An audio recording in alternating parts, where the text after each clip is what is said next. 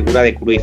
Eh, tanto su llegada como jugador, como su época de entrenador, como el legado que ha dejado, porque yo creo que sí que es verdad que eh, la historia del Barça eh, se vertebra un poco, o, los últimos 30 años se vertebran un poco alrededor de la figura de, este tipo que, bueno, pues que, que llegó en un momento al Barcelona en el que el Barça eh, se convierte en un club también más moderno, que el Madrid en ese caso sí que pierde un poquito el paso y se queda por detrás y que desde luego construye lo que es lo que en baloncesto a lo mejor se puede decir que es una dinastía o, el primer periodo realmente exitoso y con continuidad y jugando un fútbol muy atractivo que, que, que bajo, la dirección de, él como entrenador. Parece ser que cuando, el Barcelona se, interesó por él, eh, Rinus Michel ya estaba, en el club, que era el entrenador que había tenido en el Ajax, y eh, parece ser que el propio Ajax había llegado a un acuerdo con el Madrid para,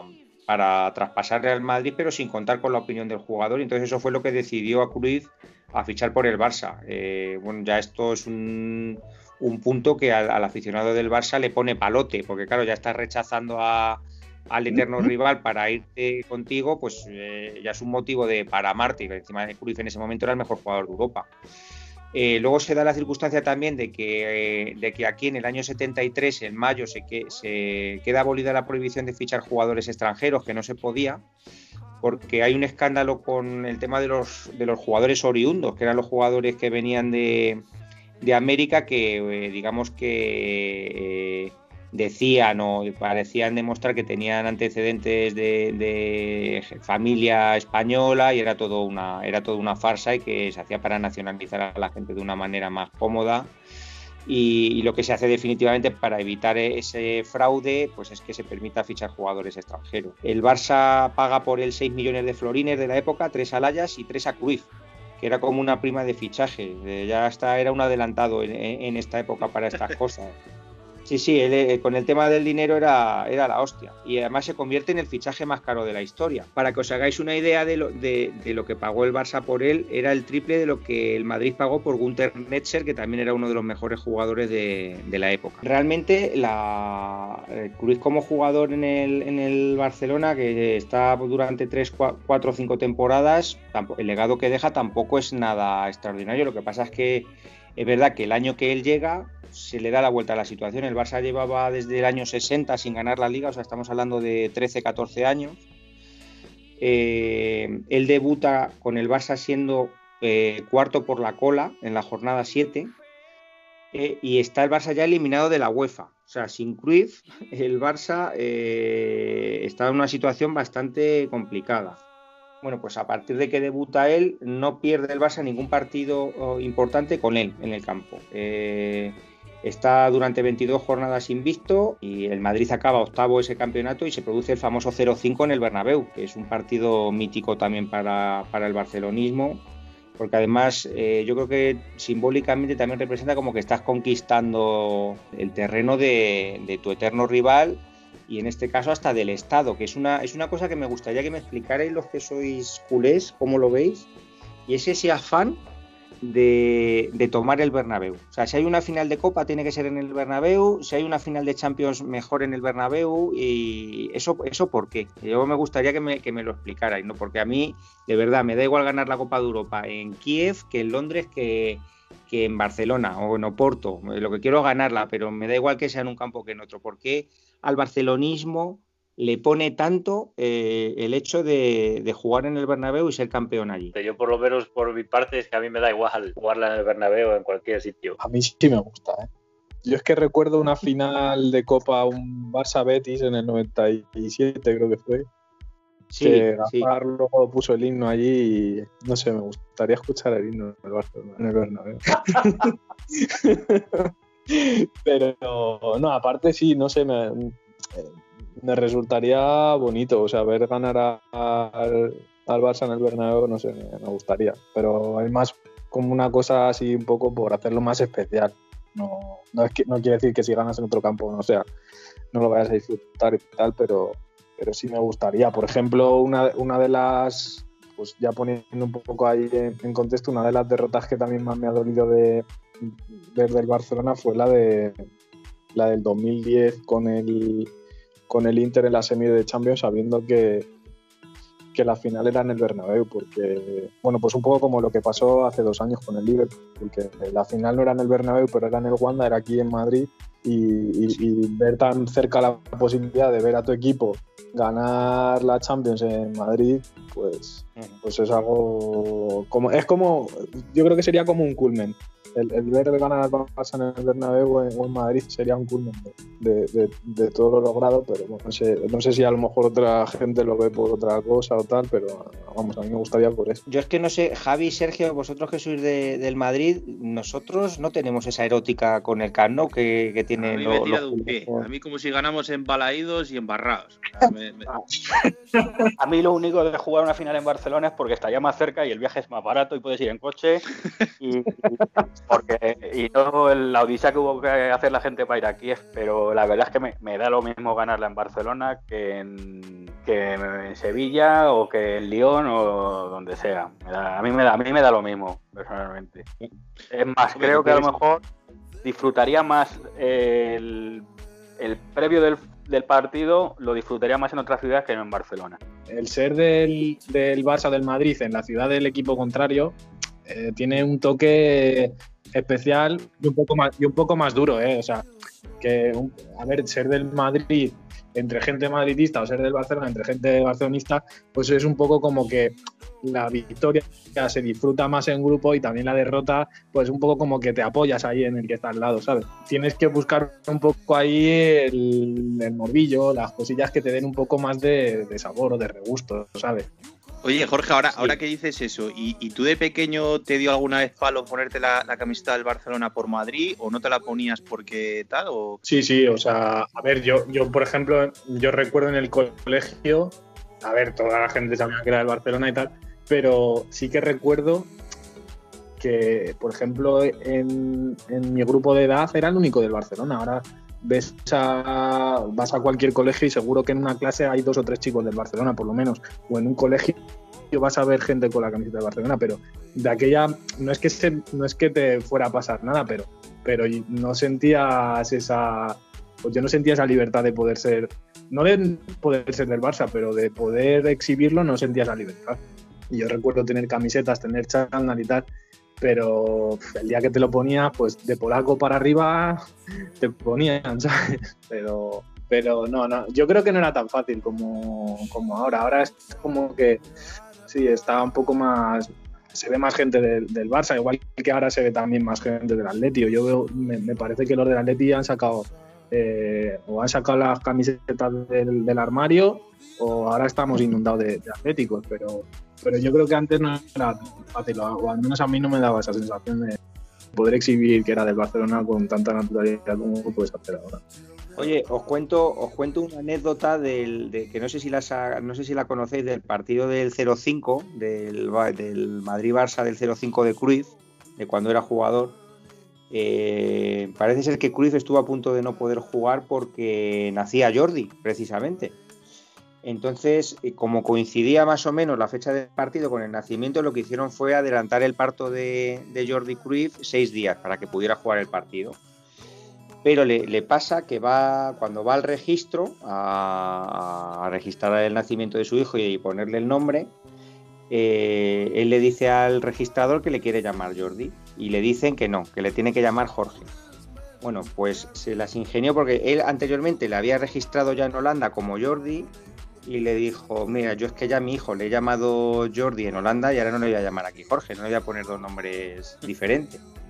Y al final se salió con la suya para ponerle Jordi y, bueno, es, es, otro, eh, digamos que es otro paso más, digamos, de, digamos que él en, Barcelona se empieza a sentir como en casa, porque cuando tú pones también a los a tus hijos los nombres de, de, comunes en, el sitio donde está, pues eso otro nexo que tienes tú también con, con ese lugar. O sea, no, no solo has rechazado al Madrid, sino que a tu hijo le pones un nombre catalán y es más, eh, eh, enfrentándote a la, autoridad en ese momento, porque acordaros que todavía eh, estábamos en una dictadura y, él es capaz de saltarse de una manera o de otra, siendo contestatario, dando vueltas, tal, pero que era, era un jugador que también venía de otra cultura, ¿no? de, un, país eh, más abierto, eh, ya democrático, como son los países Holanda o los Países Bajos.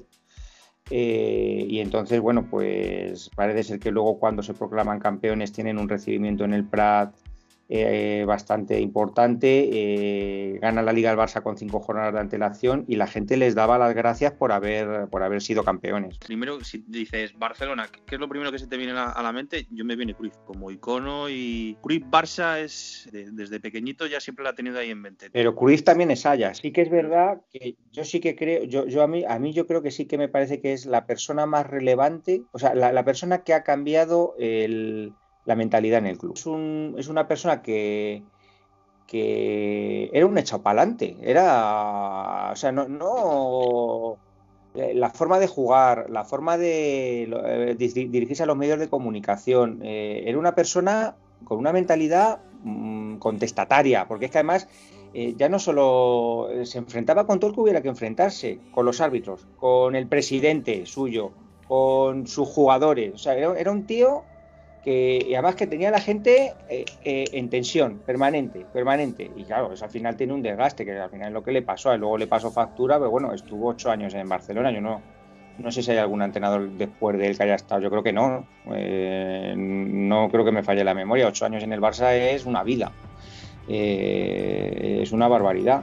Y... Es, es, el diferente, o sea, es, es, la diferencia. Es, hombre, sin Cruyff ahora mismo el Barcelona no se entendería el Barcelona actual.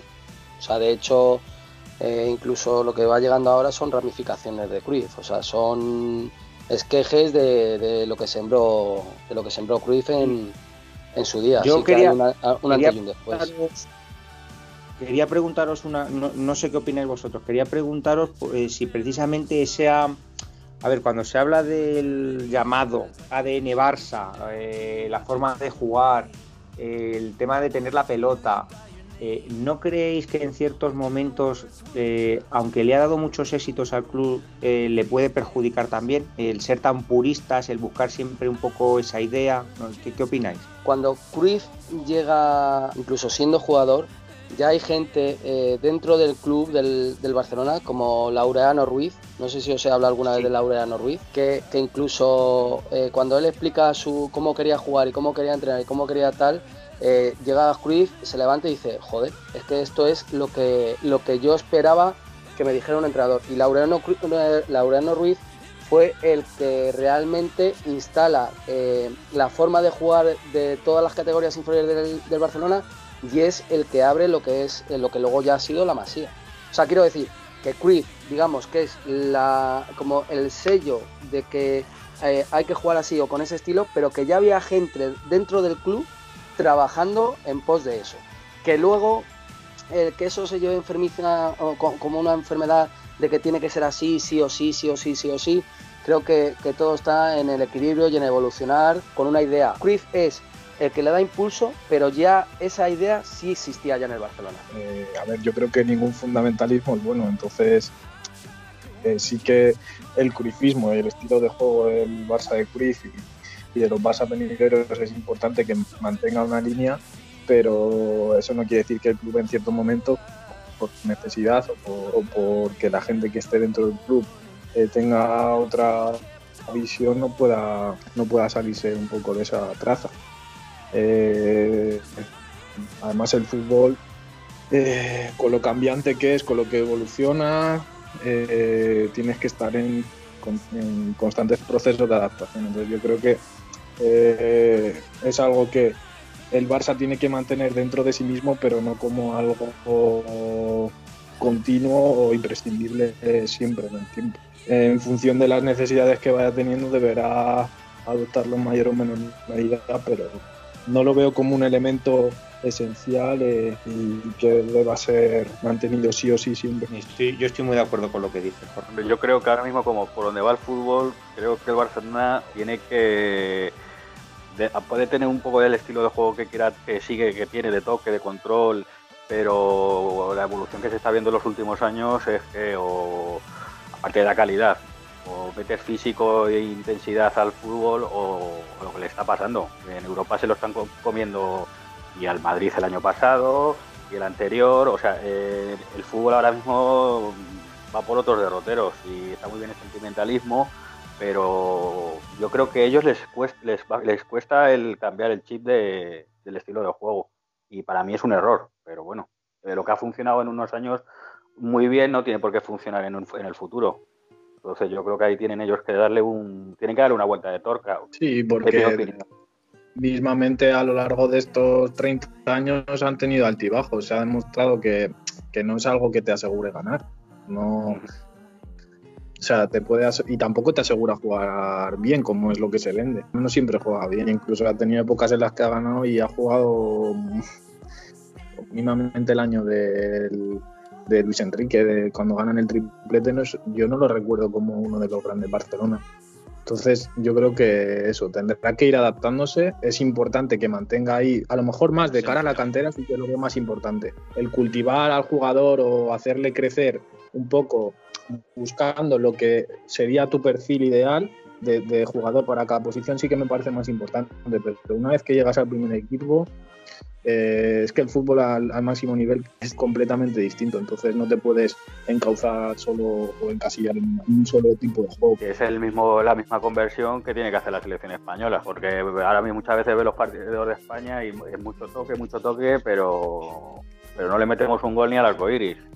Y, como nos pasó en la Eurocopa, o sea, un fútbol totalmente ahora mismo estéril, se te mete un equipo atrás y ya puedes estar tocando y control que no, que no rompes el partido y, a España le va a pasar lo, le está pasando lo mismo para mí. Yo creo que para el juego de digamos de posición, que es como también llaman al eh, al juego, digamos, eh, bueno, lo, lo, que, lo que implantó ya definitivamente de una manera más, por decirlo, más clara Guardiola, bueno, que también lo, lo puso en su momento, el Barça ha sido un equipo muy dominador de, tener mucho el balón, eh, pues lo que estamos hablando, estos últimos 25 o 30 años desde la llegada de Cruyff, eh, lo que necesitas son aceleradores de jugada y finalizadores. Si no los tienes, es un fútbol estéril, eh, porque... Y aparte, bueno, estamos hablando de, que ha tenido a lo mejor en ese momento, pues claro, cuando hubo este debate de, que es que hay que jugar así al fútbol, bueno, que era un poco como, pues, como fundamentalista, ¿no? Como el, hecho de que a mí, a mí la verdad es que sí que me gustaba. Yo, contrariamente a mucha gente, a mí ver jugar al Barcelona de Guardiola me parecía que era otro rollo, o sea, era un nivel exagerado. Pero claro, es que tenías a lo mejor uno de los mejores centros de campo, bueno, a lo mejor no, tenías uno de los mejores centros de campo, pero de los dos o tres mejores centros de campo de la historia. Pero para tener eso hay que tener huevos y ponerlos porque el, a día de hoy todavía tiene herramientas para poner ciertos jugadores que no se atreven a ponerlos. El propio, el propio club, al ser un club tan grande, necesita ganar ya, y muchas veces lo tienes ahí, como Ricky Puch ahora y esta gente, son del mismo, del mismo gen, pero hay que tener huevos y ponerlos, pero ponerlos de verdad. Sí, pero una cosa, Javi, es que que te salgan tres jugadores como Busquets, Iniesta y Xavi, y aparte, y aparte de tener a Messi. Cuidado, que Iniesta estuvo a punto de venir al Madrid. Estoy de acuerdo. Y Xavi estuvo a punto de salir del Barcelona un par de veces antes de que se pudiera sacar definitivamente, porque no iban bien las cosas, tal. Y luego resulta. Pues, entonces, eh, eh, claro, quiero decir que al final cuando, cuando estás eh, o cuando estás pensando en una manera de jugar, es que al Barcelona en ese sentido se le juntaron, eh, pues si había a lo mejor 30 o 20 grandes, grandes, grandes futbolistas en el mundo, pues 8 o 10 los, tenían, los tenían ellos. Los tenía el mm. Barça. Entonces, mm, eso se convirtió en una máquina de jugar al fútbol. Es que era gente con una precisión técnica que yo creo que hasta que no han llegado luego a lo mejor Modric y Cross al Madrid que el Madrid podría hacer algo parecido, siendo Casemiro un jugador de un corte diferente a Busquets, por hacer una comparación un poco entre los dos equipos que han dominado Europa con, puño de hierro los últimos 10 años. Eh, si exceptuamos ya los dos últimos, donde ya el protagonismo ha sido menor. Eh, eh, yo, no he visto, yo no recuerdo haber visto centros del campo con esa capacidad técnica y, de, y además de barrerlo todo, porque es que Busquets, aunque sea un jugador a diferente a Casemiro, busqué ser un jugador que se adelantaba muchas jugadas porque ve el fútbol antes que los demás. Y, lo, que no hacía por físico lo hacía por listo y por estar bien colocado y por leer la jugada. Y, Casemiro, que es un jugador de un perfil un poco distinto, porque técnicamente pues, es bastante más flojo que Busquets, por ejemplo, pero es un jugador que tiene un, recorrido y que tiene una manera de, corregir, que, le da un desahogo a los otros dos para que jueguen a, a, Cross por un lado y a Modric por otro, que son dos peloteros de tres pares de cojones, porque juegan al fútbol como Los Ángeles, pues como juegan Iniesta y Xavi. Son jugadores que es que no pierden el balón, es que les das un melón y te lo sacan bien jugado. Y tener jugadores con esa solvencia, que no te pierden el balón, que saben mantenerlo, que saben cuándo tienen que acelerar, que saben cuándo tienen que dar un pase en profundidad, que saben cuándo tienen que quedarse la pelota para que el equipo vaya avanzando. Es que eso es saber jugar al fútbol.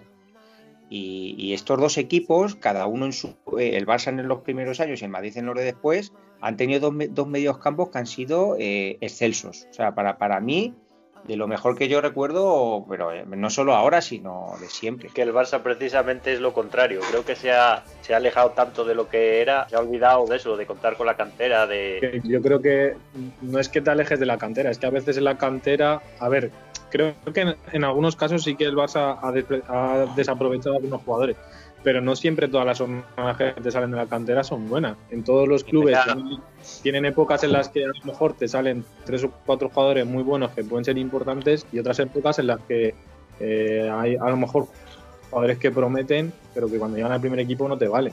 Claro, pero, pero para eso hay que tener entrenador que se atreva, o en su día como hizo Guardiola con Busquets.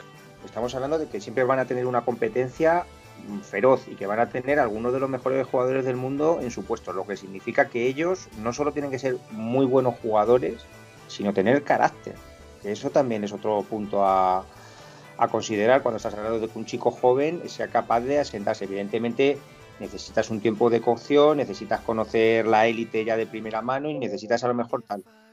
Pero eh, quiero decir, los chicos tienen que demostrar que pueden estar ahí porque el entrenador muchas veces, como no gane partidos, le mandan a su casa.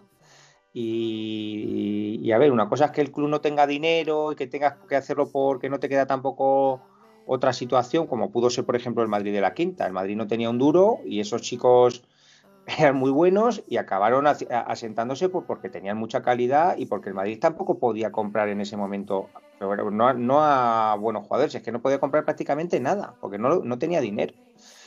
Pero, pero yo creo que es que también son los propios chicos y claro, es una dificultad añadida que tiene porque claro, tú llegas con 17, 18, 19 años a un equipo de élite donde están algunos de los mejores jugadores del mundo y hacerte un hueco, un hueco es muy complicado, es, es muy difícil. Yo, lo que veo es que, por ejemplo, el salto de la segunda B a, la primera división ahora, o sea, la diferencia que había, por ejemplo, cuando el, bueno, el Castilla estaba en segunda división, de la quinta al buitre, pero eh, yo creo que el fútbol no había tanta diferencia en aquellos años entre un, o sea, entre los el equipos top de élite con el paso de equipos de segunda división. Tú te podías formar en una segunda división y dar el salto a primera división. Pero es que ahora mismo, o sea, para unos niños es muy complicado, salvo que seas un fenómeno. Y la fórmula que yo creo que está haciendo el Madrid, me parece, luego te pueden salir bien o mal.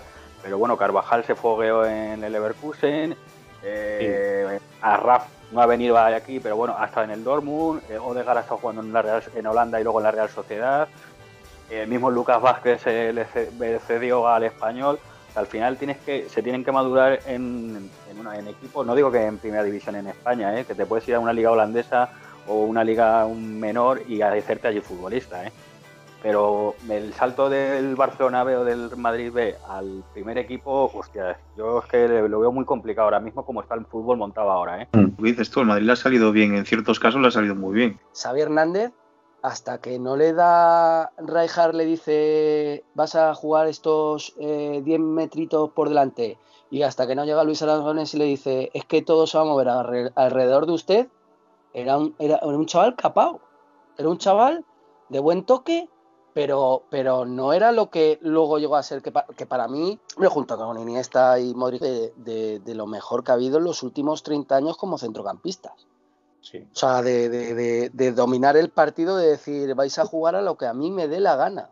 O sea, realmente. O sea, que todo es también muchas veces hasta que alcanzas un, un punto de, madurez o un punto donde te dan la confianza necesaria para tú dar todo lo que tienes. Los años de Bangal y que luego pasan por esa travesía por el desierto de 3-4 años que el club no da, no da tampoco con la tecla, están entrando gente joven que luego ha sido histórica, como Víctor Valdés, el propio Iniesta que llega después o tal, pero ellos pasan ahí unos años difíciles y precisamente ellos llegando, viniendo de la cantera y siendo tan jóvenes que parece hoy un milagro que se mantuvieran en el club porque el Barça en esos años, acordaros que llegó a ser, tuvo algunos años de esos realmente flojos, o sea, de, ser un equipo descompuesto hasta la llegada de Ronaldinho, que, se empieza a reconstruir un poco todo.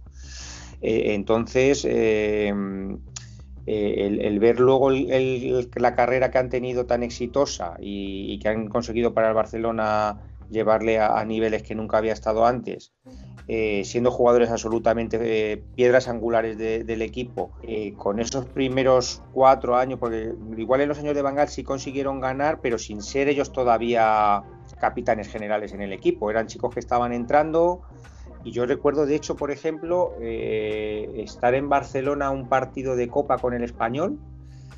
Eh, jugaba Kluivert, jugaba, creo que estaba Riquelme y jugaba Xavi. Y la gente, joder, qué lento es, joder, que no sé qué. Pero, o sea, la gente quemada con Xavi. O sea, que, que luego lo, ves y dices, madre mía, con lo que O sea, quiero decir, al final, incluso hasta los más grandes jugadores tienen momentos de que o, sigues ahí y acaba llegando gente que tal y se monta un buen equipo, o te puedes ir por como si tiraran de la cadena y desapareces del mapa. Y es gente que luego lo ha ganado todo, y lo ha ganado además varias veces, campeón de Europa con su club, con la selección, campeón del mundo, o sea, lo han ganado todo, han marcado una época en el fútbol y han pertenecido a un equipo que, para mí es histórico. para mí el Barça de Guardiola es un equipo histórico, de estos que, que le pegó una evolución al fútbol y, que los demás nos tiramos tres o cuatro años eh, viendo a ver por dónde te podías equiparar a ello. y, fíjate, y es que en el 2010 yo le hubiera dado el balón de oro a Xavi, ¿eh? Xavi Hernández. Sí, yo, yo, yo también, yo también. Siendo justo, yo le hubiera dado el balón a Xavi porque aparte de que hizo, lo ganó todo, eh, hizo más que Messi, ya está. nadie va a discutir que que Messi es, eh, un dios, eh, nadie lo va a discutir, que Messi es mejor jugador que Xavi, no lo voy a discutir, pero Xavi ese años, para mi gusto, se mereció el balón de oro. Y por encima de Iniesta, ¿eh? también, ¿eh? Sí, sí. En el, este año, ¿eh? Porque Iniesta estuvo media temporada lesionado. Mm. Mm. Había notado aquí un poquito la llegada de, de Cruyff al Barça, que llegó en un momento de, ya como entrenador hablo, ¿eh? de inestabilidad porque había sucedido el motín del Esperia, que no sé si si alguno de vosotros eh, os acordáis, pero bueno, fue una, especie de rebelión de la plantilla contra, contra la, el presidente y la junta directiva porque parece ser que filtraron el contrato que tenía Schuster, lo, lo, filtraron a la prensa para forzar que se fuera del club, entonces los jugadores, luego también hubo un tema de que había una parte que cobraban los jugadores eh, como derechos de imagen por el que se tributaba más bajo Hacienda y los jugadores no lo sabían. Bueno, en fin, eh, entonces luego Hacienda le trincó al Barça y luego le reclamaba los impuestos que habían dejado de pagar a los jugadores, entonces se montó ahí un buen quilombo. Y en ese momento, eh, el motín del Esperia acabó con el Barça ganando la Copa, curiosamente, que eso es una cosa que no se le daba mal al Barça en aquellos años, el estar jodido y luego trincar la Copa. Eh, pero sobre todo acabó pues, con que prácticamente la mitad de la plantilla salió del club y eh, Luis Aragonés fue cesado, que era entrenador del Barça en ese momento, y llegó Cruyff. Cruyff en ese, momento tampoco era la opción que prefería la junta directiva, pero bueno, era un candidato popular y populista, porque bueno, yo me imagino que lo que querría también la junta era crear ilusión, pues lo que se lo que se, lo que se hace en muchos de estos casos y decir, bueno, pues a ver qué tal nos va con este, que es, que es un poco un mito del club. Y eh, pues el caso es que el caso es que bueno, pues eh, marcó una época. Esa final se la ganan a, de las mejores Real Sociedad que conozco, que, recuerdo yo de la historia, que elimina al Real Madrid una semifinal antológica, que creo ya lo hemos hablado. Bueno, ese, ese día, el día, esa final juegan eh, Vaquero, Beriguistén y López Recarte ya fichados por el Barcelona. El Barcelona tenía fichados a esos tres, tenía fichado a Julio Salinas, tenía fichado a, a Eusebio y tal y todos eran fichajes que le había pedido, eh, que le había dicho Núñez a Clemente a quién debería de fichar. Clemente se iba a hacer cargo de ese, de ese Barcelona.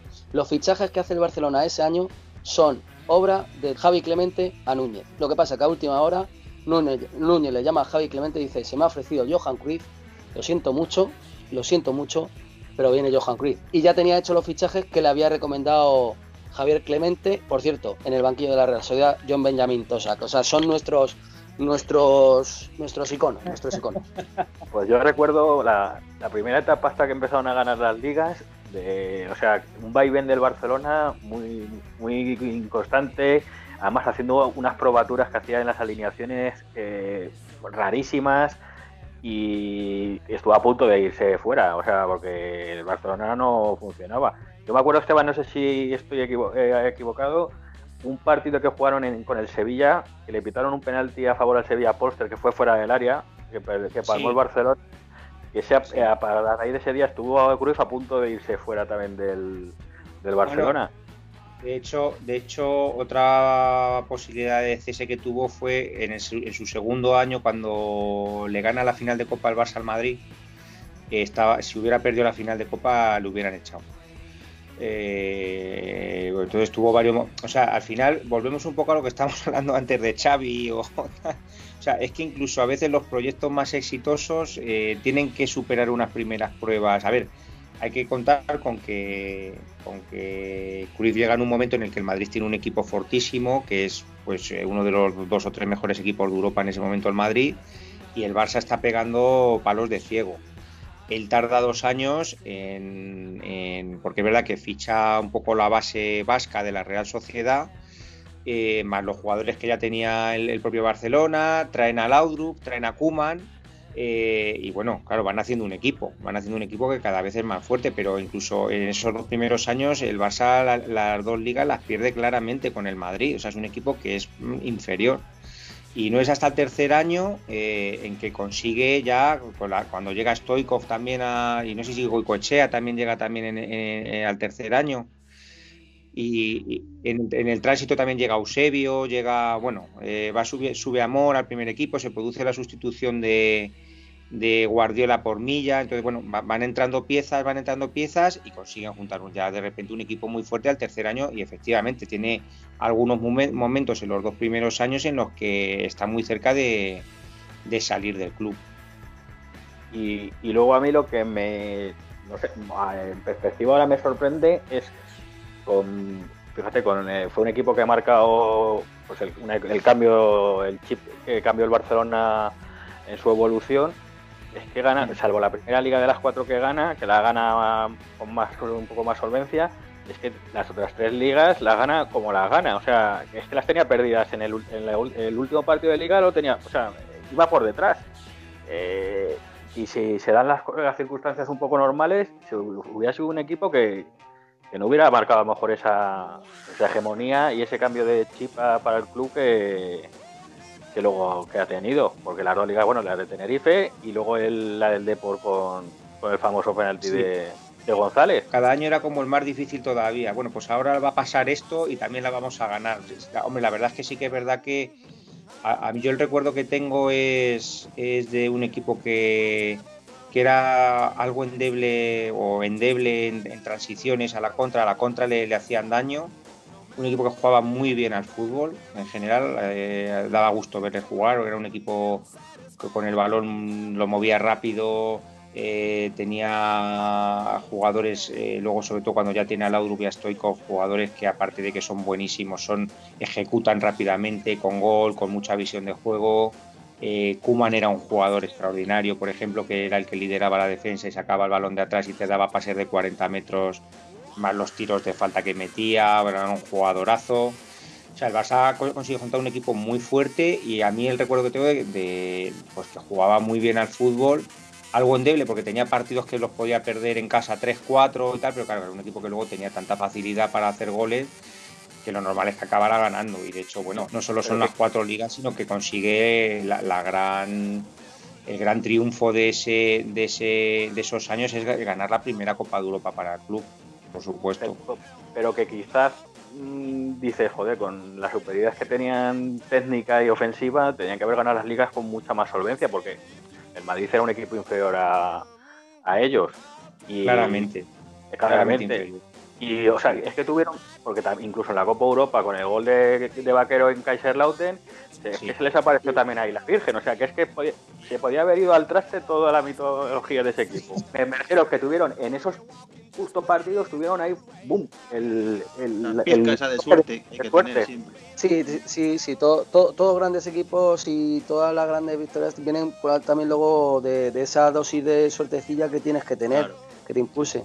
Y sobre, todo había un equipo con el que tenía su talón de Aquiles que era que, le explotaba muy bien porque hacía esa defensa de tres con los dos marcadores fijos, con los dos carrileros altos y con y con Kuman de libre, entonces creaba, creaba unos espacios a, las espaldas de los carrileros muy grandes y me acuerdo que Luis Aragones ponía, a, si os acordáis, ponía a Manolo, a Manuel Sánchez eh, Delgado le ponía, le ponía delante de, de Kuman para que no sacara el balón desde allí y se dedicaba a, Vizcaíno a mandar balones a, a, los huecos esos para que corrieran los demás a esos huecos y, le hacía mucho daño con ese estilo a, la contra eh, a Aragonés. Le tenía muy cogido la medida a Cruyff en ese sentido.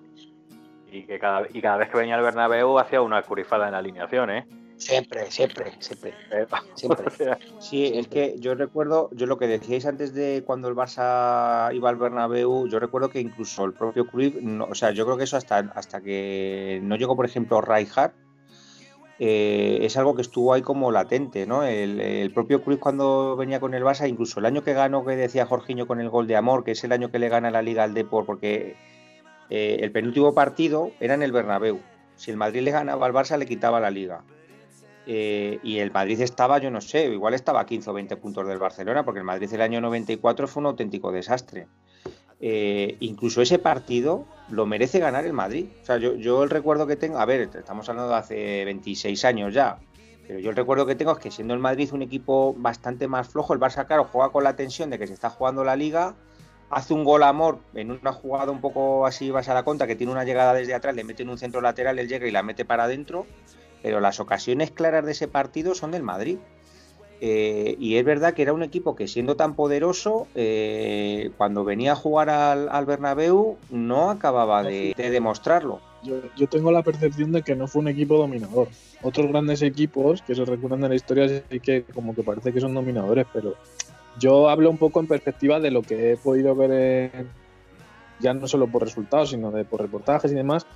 Eh, yo creo que es muy recordado por el pero no se puede hablar de un equipo dominador de su época. Y, ver también cómo fue el final de ese Barcelona, cómo pierde una final de Copa Europa 4-0 también, que es un resultado muy poco normal en, una final de Copa Europa. Eh, y, le recuerdo derrotas sangrantes, un 6-3 en Zaragoza, cosas que te hablan de que es un equipo que, que podía jugar muy bien al fútbol, pero pero igual que te podía hacer un gran partido, pues en cualquiera de esas tardes te podía salir derrotado exageradamente. O sea, yo creo que un poco la historia ha hecho también, o el paso del tiempo, ha engrandecido la historia de esos jugadores y de esa plantilla o, de, esa época, pero no lo veo. Si lo comparo con otros Barcelonas que yo sí he podido ver eh, jornada a jornada o semana a semana, yo no lo veo tan poderoso. Igual, o sea, ha, tenido más importancia de cara al futuro que de cara al presente futbolístico de esa época. De todas formas, que en aquel fútbol de aquellos años por ejemplo, en Europa, sobre todo, mm, tú ibas a jugar afuera y era muy fácil que te cascaran dos tres goles en cualquier campo de un nivel medio alto. Que ahora mismo, lo, que es anormal ahora es que dices, joder, es que bueno, llevan unos años que no, pero equipos poderosos, Bayern, Madrid, Barcelona, Juventus, van a cualquier campo y aunque vayan al campo de un, del otro, son capaces de ganarte en el otro campo. Y eh, antiguamente era imposible. O sea, tú sabías que ibas a Alemania y que ibas a palmar. O ibas a... Bueno, que el Madrid en Alemania no ganaba nunca. Y en Italia lo pasaba lo mismo. O sea, si el Madrid ha empezado a ganar en Italia cuando hemos jugado con la Roma y la Lazio. O sea, y, y, es que ibas y podías perder pues perfectamente 2-3-0. Y no, porque no había, no había un, el fútbol no tenía ese control de juego ahora y esa superioridad. Aunque tú fueras muy bueno ofensivamente, pero defensivamente los equipos prácticamente no eran como están ahora preparados y, que puedes amarrar más un partido y, cambiarle el ritmo. En aquella época el fútbol era totalmente distinto. Sí, quizás era, quizás era una época que para adelante corrían todos, pero para atrás costaba, ¿eh? Efectivamente. Por concretar un poco, quizás sería lo que está diciendo Jorge, yo creo que sí, que, lo muestra perfectamente, que es un poco Cruyff es un poco el germen y, Guardiola le quitó las impurezas y construyó un equipo prácticamente indestructible, sin debilidades o, con muy pocas debilidades, no como las tenía el Barça en el que, en el que fue jugador Guardiola, el propio Guardiola. al final esto siempre quedan los títulos, esas eh, y, al final Cruyff ganó cuatro ligas. Y cuatro ligas ganarlas al final, sí, va, el pico de suerte, pero están cuatro ligas seguidas que pocos equipos lo han hecho. Al final queda eso. Guardiola cuántas ligas ganó seguidas? Tres. Tres. Tres. Las tres primeras.